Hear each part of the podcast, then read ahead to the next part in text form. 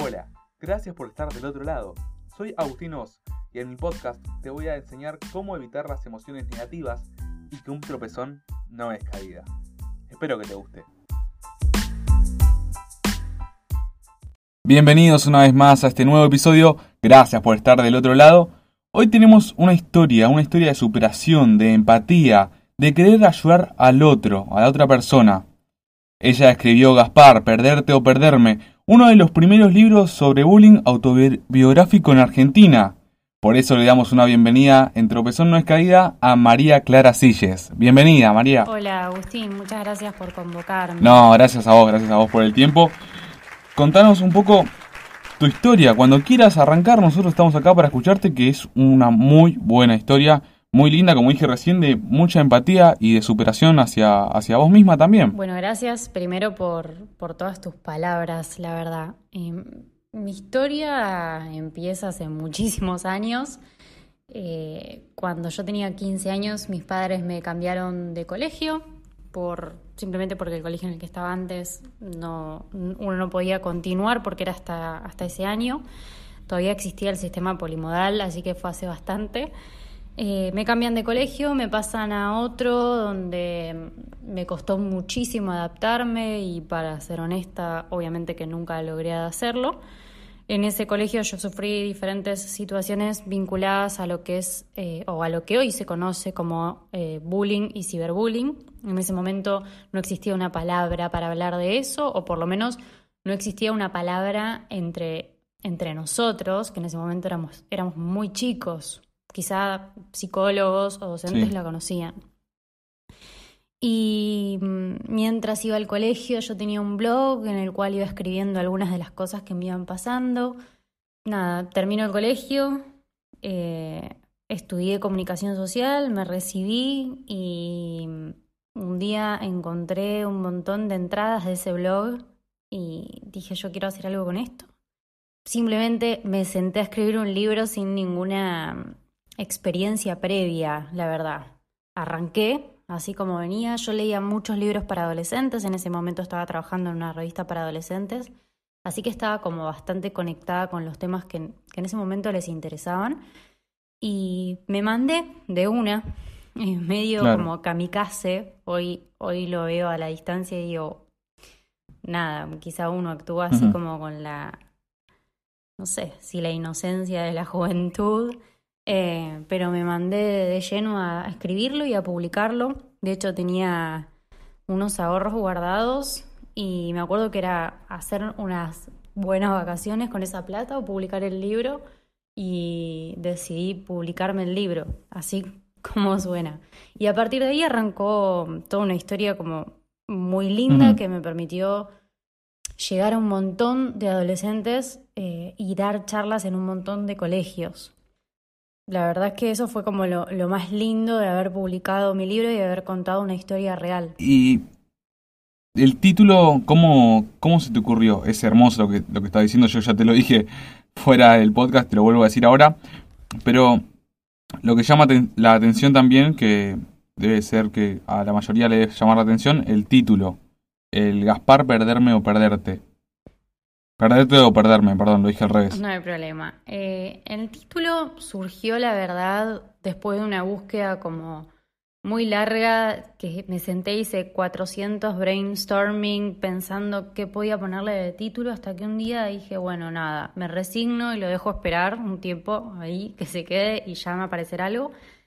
Y me puse como a releer el libro y es y fue como instantáneo. Primero en darme cuenta que el hilo conductor, si bien la historia habla sobre situaciones de bullying y sobre situaciones de ciberbullying, el hilo conductor de la novela era eh, Gaspar, que en ese momento era para mí como el gran amor de mi vida, finalmente se transformó en el gran desamor ¿no? de mi vida o, ese primer amor de, la adolescencia que, que uno lo vive tan intensamente.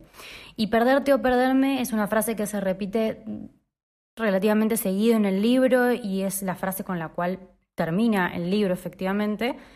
Eh, y tiene que ver con esto de, en un momento de, la historia o de mi vida, pararme y decir, espera, ¿qué, ¿qué, es lo que, lo que estás pensando? ¿Qué es lo que estás haciendo? ¿Tiene algún sentido o vale la pena dejar ir tu personalidad, tu forma de ser, eh, tus gustos, las cosas que, que, te gustan, que te apasionan, que, que, te inspiran, para moldarte a toda una, una comunidad, si se quiere, que, presentaba ciertas características que a mi criterio eran muy dañinas. Eh, o es preferible como dejar ir a todo ese grupo de gente y a toda esa maldad y a toda esa historia que venía atrás eh, y quedarte y, elegirte a vos mismo, ¿no? Y decir, bueno, yo soy así y me gusta ser así y, me gustan estas cosas y voy para adelante con eso. Entonces ahí como queda bien resumido el perder a Gaspar o perderme a mí misma, final. Claro, que es algo que a muchas personas les pasa también. Es algo muy común en la adolescencia, esas cosas que capaz hay que dejar ir a esas personas tóxicas y no llevarse tanto por la influencia de esas personas. Exactamente. Incluso creo que es algo a lo que nos vamos a enfrentar a lo largo de toda la vida. No tiene que ver estrictamente con la adolescencia, pero sí sucede que en la adolescencia eh, las emociones se viven mucho más eh, intensamente, si se quiere, por lo cual eh, al ser las primeras veces que te enfrentas a estas emociones, se vive como una catástrofe, es a todo o nada. Y bueno, son las primeras veces que te, que te das la cabeza mm, contra la pared. Sí. Se puede decir entonces que fue un tropezón lo tuyo, como a muchas personas también le pasa, pero que te llevó al éxito sin querer publicando el libro. O sea, como vos decías, eso fue lo más lindo que te pasó, de agarrar y que te llamen de los colegios y poder dar charlas. Sí, eh, creo que fue mm, como, decís, como decís vos, ¿no? O sea, fue el tropezón, pero para después dar un impulso muy grande. Claro. Yo toda la vida, o, hasta que dije, uy, me voy a sentar a escribir el libro, siempre decía, ay, si tuviese que volver a escribir mi historia o si pudiese volver atrás el tiempo, eh, pediría que me cambien, o sea, no, cuando me cambiaron de colegio pediría que me manden a otro. Eh, no elegiría volver a pasar por lo que pasé. Y sin embargo, hoy te digo que entiendo que había un, un porqué. Claro, no sé si Es decir, bueno, creo en el destino o en qué creo, pero había un porqué, había un para qué. Yo tenía que vivir eso para poder a los 25 años decir, bueno, escribo un... Empecé a los 23 a escribirlo en realidad y a los 25 años decir, bueno, lo publico. Eh, incluso creo, eh, no sé por, como por dónde arrancar, pero cuando yo publico el libro no tenía planeado dar charlas en colegios ni en ningún lado. He llegado a, a, dar como un discurso en la municipalidad incluso y jamás se me hubiese ocurrido eso. En la municipalidad de Lomas, que es donde vivo yo. Sí, sí, somos vecinos. sí, lo sabía, lo sabía. Pero por si hay alguien que está escuchando y, y no sabe que soy de Lomas. Eh, Nada, y, yo no lo tenía planeado y me pasó de publicar el libro y a las dos semanas me llamaron de un colegio porque había una nena en ese entonces que había llevado el libro al colegio y estaba reenganchada y terminaron tratándolo. Eh, o, incluso en el contexto en el que estamos hoy, estando en cuarentena, yo he, dado charlas a colegios eh, vía Zoom. Qué bueno, qué bien, qué bien. Justo yo me ponía a pensar eso porque yo sabía que dabas charlas en los colegios y que es otra cosa, el afecto y todo eso. Y digo, también las dará vía Zoom, ¿viste? Está buenísimo, porque llegas a muchos lados más. O sea, no solamente capaz acá, tan accesible como acá en la zona, capaz poder ir, eh, no sé, otras provincias, quizá, qué sé yo, pero está muy bueno. Sí, la verdad que es, es una experiencia nueva. A mí me encanta ir a los colegios porque el contacto con, los adolescentes es completamente distinto. Eh, he ido a colegios de varios lugares, por lo menos de la provincia de Buenos Aires, y no es lo mismo estar en el aula con todos los pibes conversando que a través de una pantalla. Pero por lo menos no se perdió 100% el contacto con ellos y eso es lo que rescato. Eh, y incluso queda como la promesa de, bueno, cuando todo esto pase, que esperemos que, sea pronto, aunque sea, aunque la charla ya esté dada, prometo ir a esos colegios un rato. Incluso yo cuando voy a las charlas a los colegios llevo regalos del libro, o sea, llevo eh, o hago sorteos, a veces son muchísimos chicos y a veces son menos, entonces no es necesario hacer sorteos. Eh, y les llevo remeras del libro, les llevo tazas, eh, lo que haya en ese momento. Y, y ponerle ahora no se puede hacer, entonces me organizo con los profesores y les mando eso por nada, por correo o se los se los alcanzo con una especie de motomensajería y ellos hacen los sorteos, o sea, está bueno, se, seguís manteniendo el contacto. Qué genia, qué genia. Qué lindo eso que decís, la verdad que es buenísimo, es buenísimo. Y justo, o sea, en general es una de las cosas más lindas que te pasó, pero ¿recordás alguna cosa que capaz decís, esto fue hermoso? De, de todo eso, alguna palabra, quizá alguien que te dijo, la verdad que vos me ayudaste muchísimo, Seguro que muchas personas, pero capaz no se animan a decírtelo. Mm. ¿Alguna vez te pasó eso? De que decís, esto no me lo olvido más. Con el libro me pasaron muchas cosas que te digo, no me las olvido más. Eh, si voy como a lo que a lo que está vinculado al contacto con el otro o al vínculo que se generó con, con muchos adolescentes, eh, me ha pasado muchas veces de ir a colegios y que mm, haya chicos que en el medio de la charla se levantan y se ponen a llorar y se van de la charla y después me escriben por privado, eh, ellos o sus padres, para decirme que eh, sus hijos le contaron lo que estaban viviendo en el colegio y los padres me piden ayuda y yo poder acompañarlos desde mi lugar.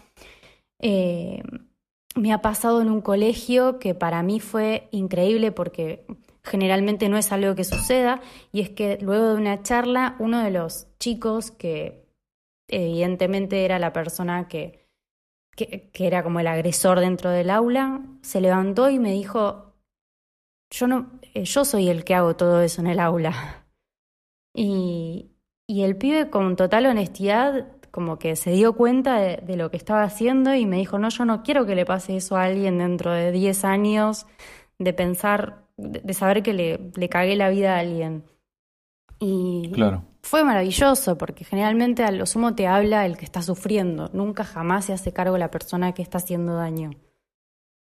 Llegaste a los dos lados, a los dos extremos. Sí, fue realmente fue maravilloso. Me acuerdo que eso fue en un colegio de Quilmes. Qué bueno, qué bueno. Aparte, no cualquiera tiene esa influencia para que pasen estas cosas para que confíen y te hablen, ¿viste? Es muy difícil que los adolescentes hablen de lo que les está pasando y mucho más con un extraño, ¿no? Eh, y sobre todo que mm. ya soy más grande, entonces eh, no tengo su edad, no me ven como un par, como una par a ellos, pero eh, creo que lo, lo que tiene el libro es que está escrito como la mayoría son entradas del blog que simplemente lo que hice fue como unirlas. Em, Está escrito como, lo escribió de algún modo la Clara que tenía 15 años o que tenía 16 años. Eh, y está en un, si bien los años pasan y, los modismos y las cosas van cambiando, está en un lenguaje muy real. Em, no te escribo como la, o sea, no está escrito como la Clara de, 28 años que soy hoy que se recibió de periodista. No, está escrito como si, con total honestidad y eso hace que el libro pueda llegar mucho más a los adolescentes. O al menos eso es lo que yo siento y creo. Y es, es que es así, porque vos lo escribiste cuando tenías eh, esa edad, en los blogs. Claro. Los blogs serían como un diario íntimo, por así decirlo, ¿no? Algo así, sí, era, era un blog eh, que en realidad, no sé, no sé, creo que no existe más, lo hacía como en Fotolog en su momento. Sí. Eh, y lo único que, no lo daba a conocer, era como súper privado, nadie sabía que existía ese, ese fotolog, digamos. Nada, me, imprimí las, todas las entradas, me acuerdo, cuando terminé el colegio. Entonces, ahora cuando agarras el libro de vuelta, ¿lo ves de otra manera? Sí, un montón de cosas veo de otra manera. Eh, primero entiendo, comprendo las situaciones vividas, comprendo las personas con las cuales tuve ciertos conflictos, tuve una etapa en la que estaba muy enojada con, con, algunos de los personajes, porque era como, no puedo creer lo que me hicieron vivir, como, ¿por qué me hicieron esto? Y hoy lo, miro el libro y comprendo que todos somos a imagen y semejanza de cómo nos criamos, ¿no? Y, Mm, y comprendo las realidades, comprendo las actitudes, comprendo por qué cada uno de, de, los personajes de ese libro actúa como actúa, por qué piensa como piensa. Entonces ya es como que, no sé si la palabra formalmente es los perdono, pero sí como que los suelto, los dejo ir porque comprendo que fue hace muchos años y que todos estamos criados de formas muy diferentes. Eh, que no, nadie hizo algo desde la maldad, sino como éramos adolescentes tratando de entendernos a nosotros mismos mientras nos estábamos obligados a convivir con otros. Y una pregunta un poco personal, ¿te cruzaste alguno, alguna de estas personas después de, esos años? Sí, muchísimas veces. Eh, como sabrás, vivimos todos cerca. Eh, pero no, no tengo mucho en, particular para contar al respecto. Puedo rescatar y, con una mano en el corazón que a los pocos días de publicar el libro, eh, uno de los personajes, uno, un personaje del libro que es con el que tengo mayor conflicto en, dentro de la historia y, que yo lo sufro muchísimo, sus palabras o sus acciones, me mandó un, mail muy sentido, muy honesto, en el cual me pedía perdón, entendiendo que, que, no podía cambiar las acciones del pibe de 15 años, pero que hoy como adulto veía lo que había pasado y nada, no, no podía creer el mal que me... O, o, lamentaba el mal que me había generado y que entendía que habían sido como actitudes de un adolescente, de un adolescente inseguro. Y, eso creo que es lo, mm. lo que más destaco post publicación. Y es un montón igual. Es un montón. Es lo correcto. Sí, también es verdad que es lo correcto. Muchas personas me dicen, ¿y nadie más te mandó un mail o te llamó? No sé, Gaspar no te pidió perdón. Eh, o, tales personas, las que eran tus amigas, no te pidieron perdón.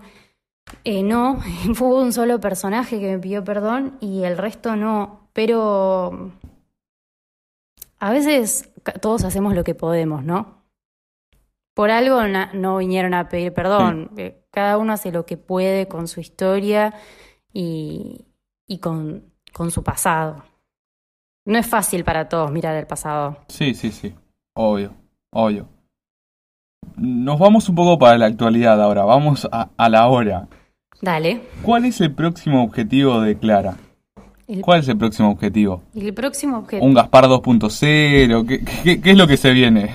Eh, el próximo objetivo es eh, la publicación de otro libro en el que estoy trabajando, que no tiene nada que ver con la historia de Gaspar. Eh, ni siquiera es una novela, son relatos. sí va a estar enfocado a adolescentes, sí va a tener incluidas problemáticas adolescentes, pero no tiene nada que ver con este libro ni con nada, ni las personas, nada, nada en absoluto. Eh, lo cual también me, me, me, agrada o me gusta o me divierte porque es como enfrentarme a un nuevo desafío. Y sí, sí, sí. Si, está, si queremos vincularlo también a, Gaspar, el año pasado íbamos a hacer la obra de teatro y yo tuve un problema familiar muy importante por el cual no la pudimos continuar ni llevar adelante y este año bueno, es el contexto del coronavirus. Pasaron cosas. Pasaron cosas y mm, por tanto tampoco se pudo continuar con ese proyecto, pero si, si la vida vuelve y los teatros regresan, me encantaría poder retomar esa idea de hacer el, una, un musical de, Gaspar. Sí, se va a redar. Ojalá, estaba bastante armado hasta que, bueno, pasaron un montón de cosas. Sí, sí, sí. Eh, se va a dar, se va a dar. Ojalá que sí, eso sería una linda continuidad para la obra, para el libro, digo. ¿Te animás a resumir en pocas palabras qué es un libro para vos? Eh, sí. Por ahí te queda como medio inconcluso, pero para mí un libro es vivir. Es vida. Eh, para mí, el, la vida se resume en los libros, uno aprende de la vida a través de los libros. Eh, somos relatos, entonces aprendemos a través de ellos y nos comunicamos con ellos. Y cuando quedan escritos, son eternos. Somos relatos. Me voy a anotar eso, me gustó. Qué bueno, qué bueno. Hablando de eso. y de algún modo, sí. Sí, de algún modo somos relatos. Hablando de eso, ¿alguna frase que, que tengas? Capaz tiene que ver con esto, capaz no, pero alguna frase que tengas ahí como decís, esta me gusta mucho, esta la uso. ¿En general o del libro? Es lo, eso lo que te dije, como quieras. O sea, tiene que ver con el libro, no tiene que ver. La que uses, la que te guste. Puede, ser una y una. Em, del libro hay un montón que a, que a mí me gustan o, o, no sé si decirlo como me gustan, pero me, me identifican porque aparte fueron elegidas especialmente. Cada libro, cada libro, cada capítulo empieza con una frase, de hecho. Entonces, nada, tienen muchas frases que a mí me identifican y mm, hay una que, que me gusta como contarla con todo el mundo o usarla en la diaria, que es de todo lo que llevas puesto, tu actitud es lo más importante. Tiene mucho que ver con el libro y tiene mm. mucho que ver con la adolescencia.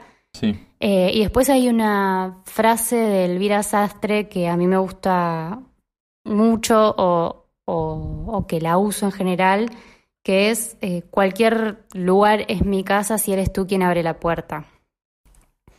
Y habla, o yo las identifico mucho con mis padres. Eh, ahora yo no vivo con ellos y si voy a la casa de mi papá me siento en mi casa porque estoy con mi papá y si voy a la casa de mi mamá me siento en mi casa porque estoy con mi mamá. Eh, y creo que es una frase como que está bueno fijarse qué personas nos hacen sentir en casa, ¿no? Sí, es verdad. Me la quedé pensando, me la quedé reflexionando un segundo y digo, wow, es verdad, qué lindo. y es, como hacer un balance con quienes uno se siente en casa, independientemente del lugar en donde esté. Por ahí no te pasa con todos. cómodo. Exacto, no te pasa con todos tus amigos, quizá. Aunque los ames a todos. hay, gente, hay algunos que decís, este es más especial y, y, y yo sé que estoy con él y estoy como en mi casa porque porque me relajo, porque puedo ser yo en todas mis versiones. Claro. Para ir finalizando, si en algún momento se tocamos este tema, ponele que vos vas a visitar a la Clara de, del, pasado. ¿Qué le dirías? En ese momento que estaba mal, estaba escribiendo esos blogs. Eh, le daría miles. ¿Qué consejo le darías? Voy a tratar de ser breve y le voy a decir que, que vaya a terapia eh, y, que se cuide de la gente con, la que se rodea. Mm. No, no, no, todo es tan malo en ese contexto, que trate de aferrarse a, lo bueno y, y que confíe en su intuición. Porque yo estoy segura que la Clara de ese momento o, sé efectivamente, que la Clara de ese momento intuía quiénes, quiénes eran las personas que la estaban haciendo mal y quiénes eran aquellas personas que la estaban cuidando. Y hoy con 28 años eh, el tiempo me demostró que, que estaba en lo correcto, pero no seguí mi intuición, así que que confíe en ella. Bueno, ahí está entonces. ¿Cómo te sentiste? ¿Cómo te sentiste en la entrevista? Muy bien, muy cómoda, gracias. Muchas ah. gracias. Eh, vi que eras eh, de Lomas en tus redes y... Sí. Pero bueno, nada. No, no, no te conocía. Gracias por haberme convocado. No, gracias a vos. Hablando de las redes, deja tus redes. Creo que Gaspar también tiene... Gaspar tiene sus redes. ¿Una red social puede ser? Sí. Eh, mis redes sociales son todas arroba mclarasilles. Eh, Twitter, Instagram y bueno, en Facebook estoy como María Clara Silles. Y las redes del libro son todas arroba Gaspar Perderte o Perderme. Incluso en YouTube hay un montón de, de, videos de entrevistas o incluso de la presentación del libro. Buenísimo, ahí está entonces. ¿Algo para despedirte? Agradecerte. Agradecerte sobre todo porque ya pasaron algunos años de, de la publicación del libro, así que para mí que que me hayas llamado o, invitado a, hacer esta entrevista es, nada, un lujo. Millones de gracias. Es que esas cosas quedan presentes, esas cosas no, no se dejan, esas cosas hacen falta, que sean difundidas, que la gente se entere, que sepa lo que pasa, porque todavía hay gente capaz que no tiene idea, ¿viste? No, y falta mucho camino por recorrer en, en lo que respecta al bullying, muchísimo. Estamos mejor que hace 10 Claro. años, pero nos falta Sí, mucho. eso nos seguro. falta mucho, me parece. Bueno, muchas gracias. Gracias a vos. Gracias a todos por estar del otro lado. Nos estamos escuchando el próximo miércoles. Chau, chau. Gracias por escuchar el podcast. Te espero el próximo miércoles con un nuevo episodio.